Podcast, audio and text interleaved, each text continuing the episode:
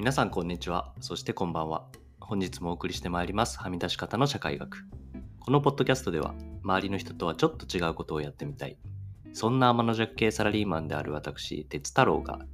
日常のルーティンから離れた挑戦の一歩としてのはみ出し方について、仕事から趣味に至るまで様々なテーマでいるく真面目に考察していきます。はい、皆さんいかがお過ごしでしょうか？あの、声を聞いていただくと、もしかしたらわかる方もいらっしゃるかもしれないですけども、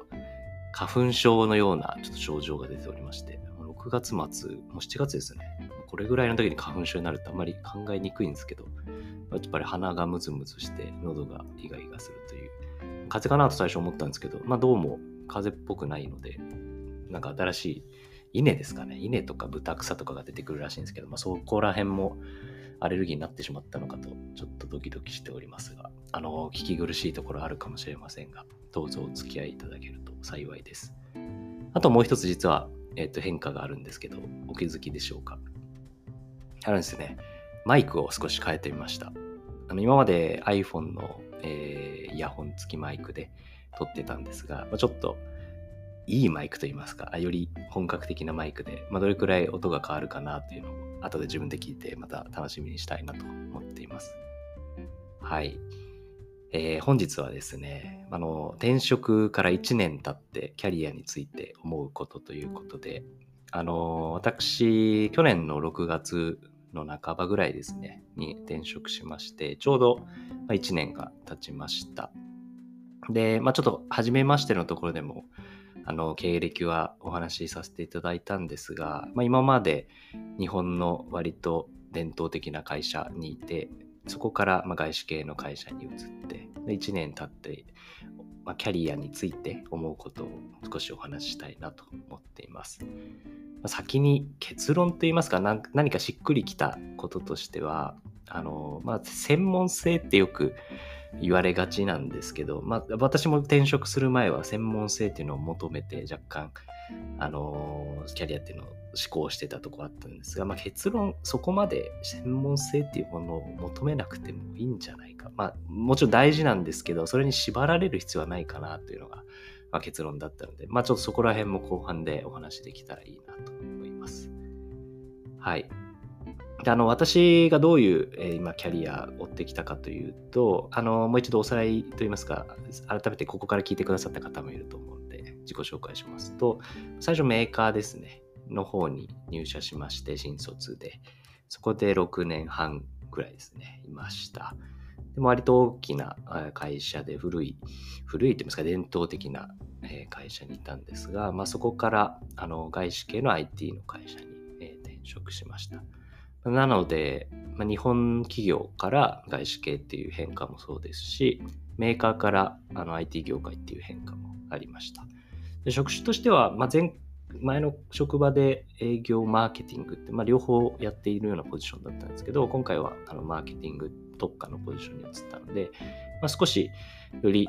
えー、専門的にマーケティングをやるような部署には行きましたが、まあ、あまりあの B2B のビジネスにおいてあの物を売っていく、物を広げていくっていう、まあ、大きな目的に、への関わり方はそんなに変わらないかなと思っています。で、まあ、あの、転職前でいろいろやっぱり考えて、まあ、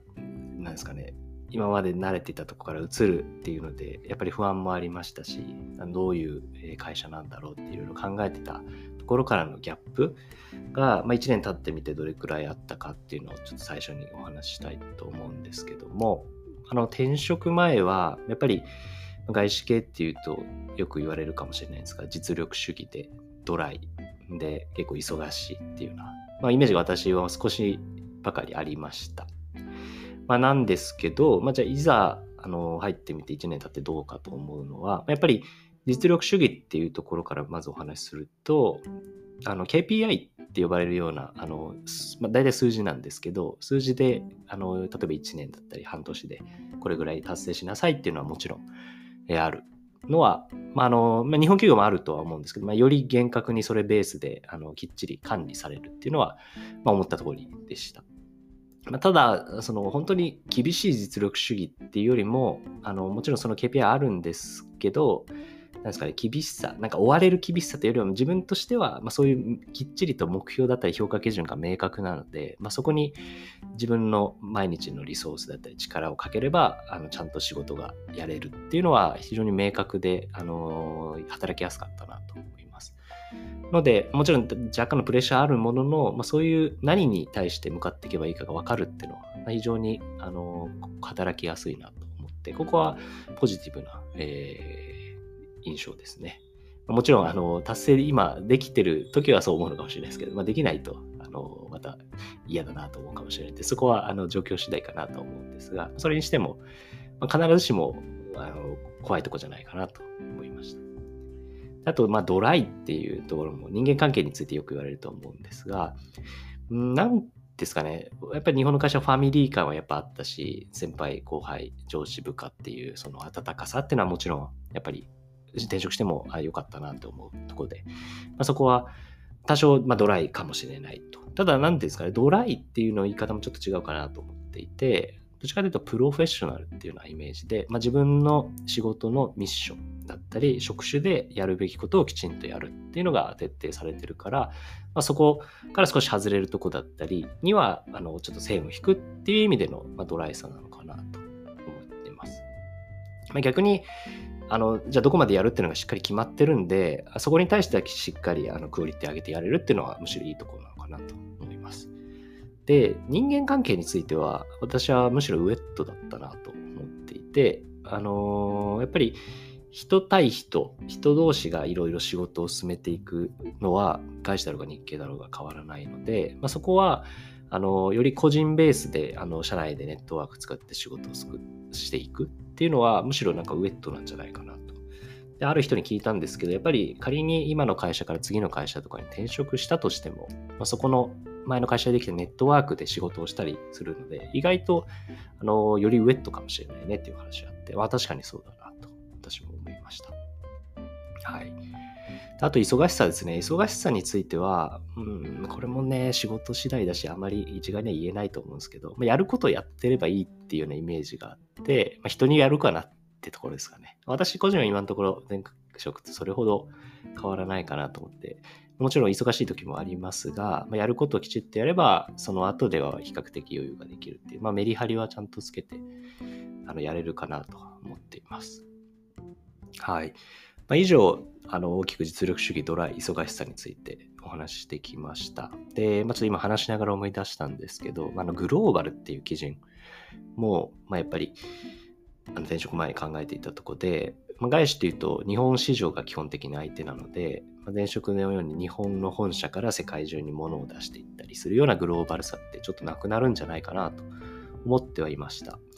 で、まあ、もちろんあの市場お客様は日本なんですが、まあ、いざ動いてみるとやっぱりその会社自体が結構グローバルで、まあ、社内もいろんな国の方がいらっしゃいますしあの、まあ、男女っていう意味でもあの周りは割と男性が多い職場だったんですけど結構今女性が多くて、まあ、そういう意味でのダイバーシティもある。で、まあ、なんかその環境としては非常にあの、まあ、グローバルだなと思ってます。もう一つ面白いのは、まあ、やっぱ本社が本当に海外の会社なんで、まあ、そこの基準の会社経営とかビジョンとかスタイルが、あの、支社である日本の会社に落ちてくるっていうのは面白いですね。あの、前は本社としての立場だったんで、本社が作るものを見ることができたんですけど、まあ、今は、あの、本社があの我々の支社に落としてくるものを見れて、あ、こういうふうに考えて、世界でビジネス進めてるんだっていうのは非常に勉強になるなと思っています。もちろん、あの、あここまで気にするのってやりにくいところとかももちろん落ちてはくるんですけども、まあ、あの、いいとこ悪いとこあれど、そういった、あの、自分たちの文化圏にないビジネススタイルだったりを見れるっていうのは面白いなと思いますね。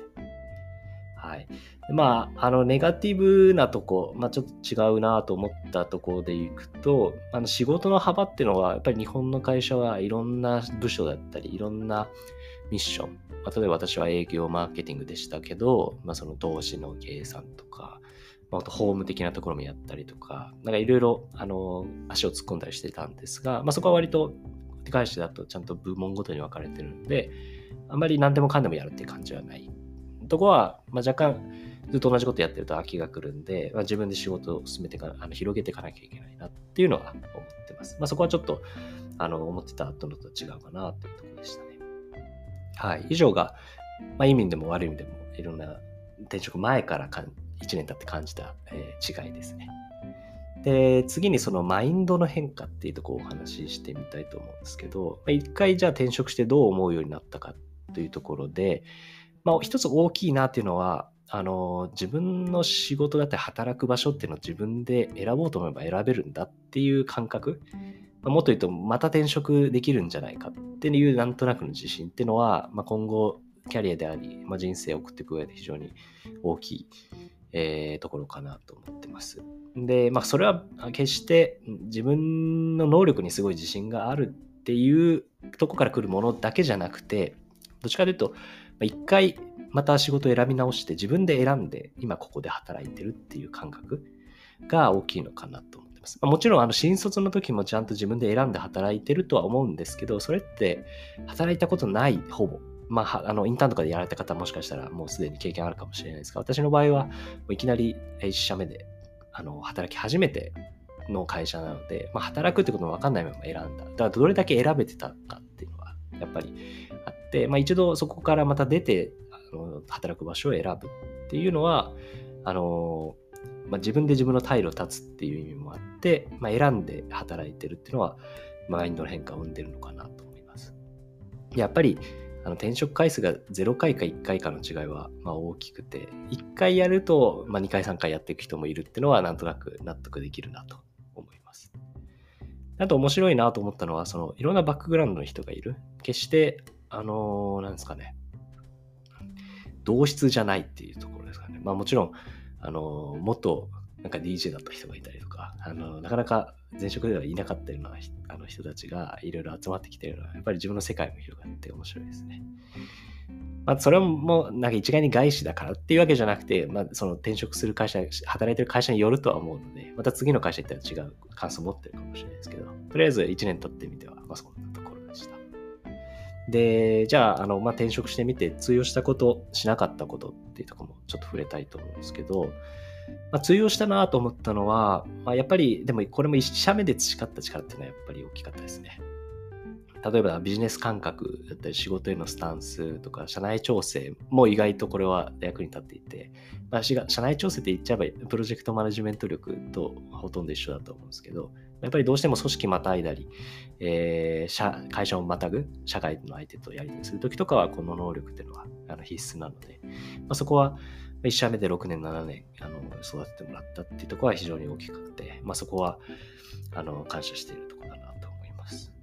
あとは英語のビジネスコミュニケーションですかね。まあ、前の会社であの海外営業をしていたので、海外のお客さんといろいろとあの営業交渉だったり、ビジネス交渉していたので、まあ、そこは外資系に行ってもあの本社に対してやることとあまり変わらないので、そこは非常にやれといてよかったなと思います。まあ、とはいえでも、あの、日本企業にいた時よりも、より、あの、英語についてはすごい人たくさんいる。もう海外大卒業したとか、本当にネイティブみたいな人。もう外国人もいますからね。あの、日本人じゃない人もいるんで、まあ、そういう英語力っていう純粋な意味では本当に上には上がいるんで、まあ、若干そこは前ほど、あの、自分英語できるぜっていう、あの前には出れない感じはあります。はい。あとは、まあ、これは私の場合なんですけど、あの、次の今働いてる会社も B2B の会社なので、そういう法人取引の大きなビジネスの流れ、あの、組織で意思決定するだったり、あの、一つの案件を作ってからクロージングまですごい時間かかるとか、まあ、そういう基本的な流れは、あの、応用が効いたなと思います。まあ、前は、あの、ものだったんですけど、今はその、まあ、ソフトウェア、まあ、ものではあるんですが、もうより実態が薄いものになってくるので、まあ、そういった商材が変わってもビジネス自体の大きな枠組みは変わらないっていうのは、まあ、少しは応用が効いたかなと思います。で、逆に通用しなかったところなんですけど、やっぱり手取り足取りは、あの、中途で入ると教えてはもらえないんで、あの、待ってちゃダメだ。だから自分から取りに行くっていうスタイルは必要だなと思います。で、まあ、決して通用しなかったわけではなくて、まあ、前職もそうやって自分で取りに行っていたんですけど、より、まあ、そこの、なんですかね、待ってちゃ何も起きないっていうのは感じましたね。であとは、あの日本企業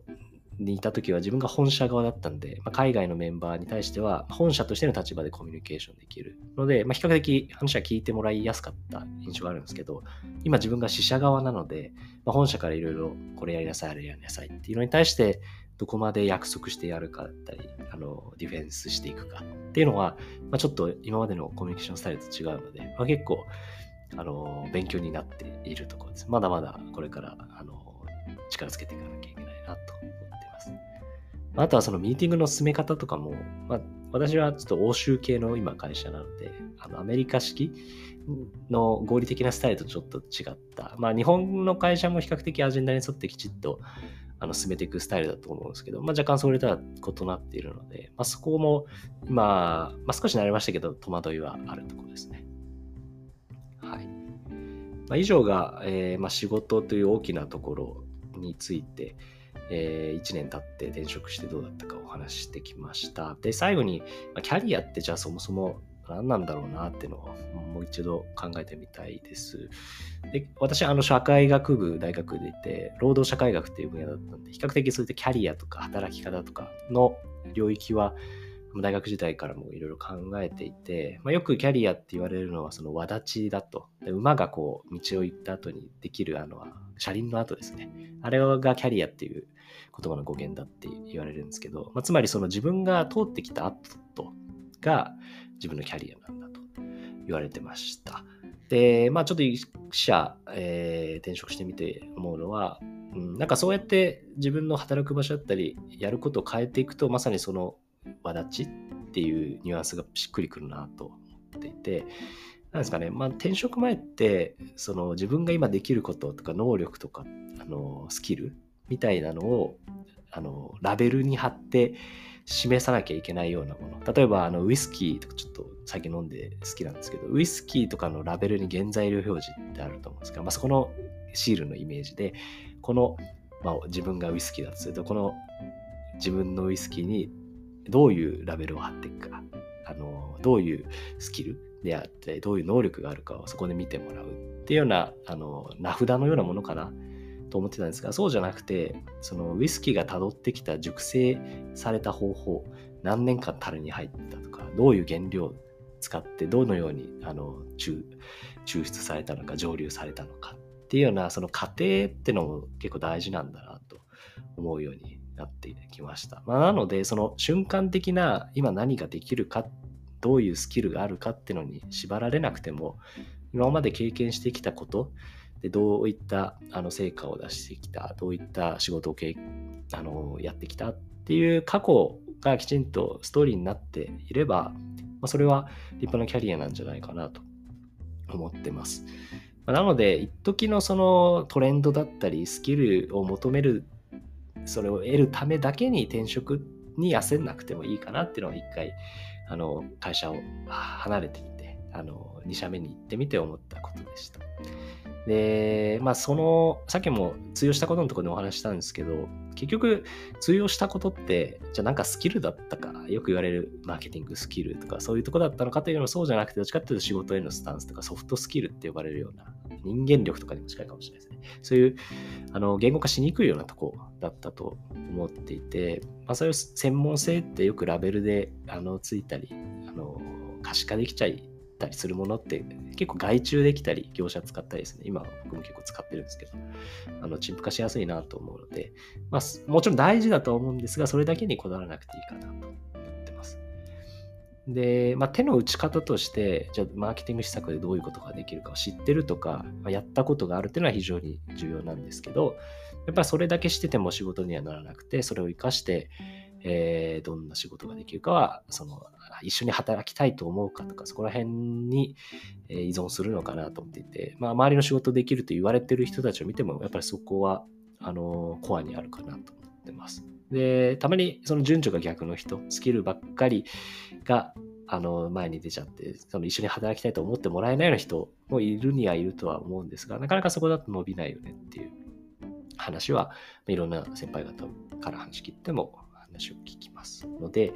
はい。まあ、あの、一言で言ったらそんなに、えー、まあ、周りの情報だったり刺激に焦らされなくていいんじゃないかと、まあ、もう私は一回転職しちゃったんですけど、今振り返って思いますね。なので、その、その場その場、自分の今いる場所で一生懸命いい仕事していけば、きちんと自力はついていくんだなっていうのを改めて思ったので、そんなキラキラしたものばかり目を向けなくていいんじゃないかと。まあ、とはいうものの、やっぱり社内価値、市場価値とかよく言われますけど、一回、あの、市場に出てみて、あの、今いる環境外でどのように自分が、あの、活かせるのか、自分の能力ってどう周りから見られるのかっていうのを知るっていうのは、あの、大きなえー、この長い今後の人生の中で、一回客観視してあの見るのはとても良かったなと思ってますので、ちょっと挑戦してみたいなと思う方がいらっしゃれば、私も応援したいなと思っています。で、大体まあ、外出てみても、その前の会社で自分はこれが得意って言われるし、多分そうなんだろうなと思ってることは、やっぱりそれほど感覚間違ってないと思うので、まあ、ぜひそこの確証を得たい方とかは、あの環境を変える。まあ、それが必ずしも転職じゃなくていいと思っていて、まあ、自分部署をちょっと変えてみるとか、まあ、大きな会社だったらいろんな事業もやってると思うんで、その事業内容を変えるとかでも、いろいろと得るものは大きいんじゃないかと思います。はい。本日は、えー、ちょっとごめんなさい、鼻声がだんだんひどくなっちゃったかもしれないですけど、え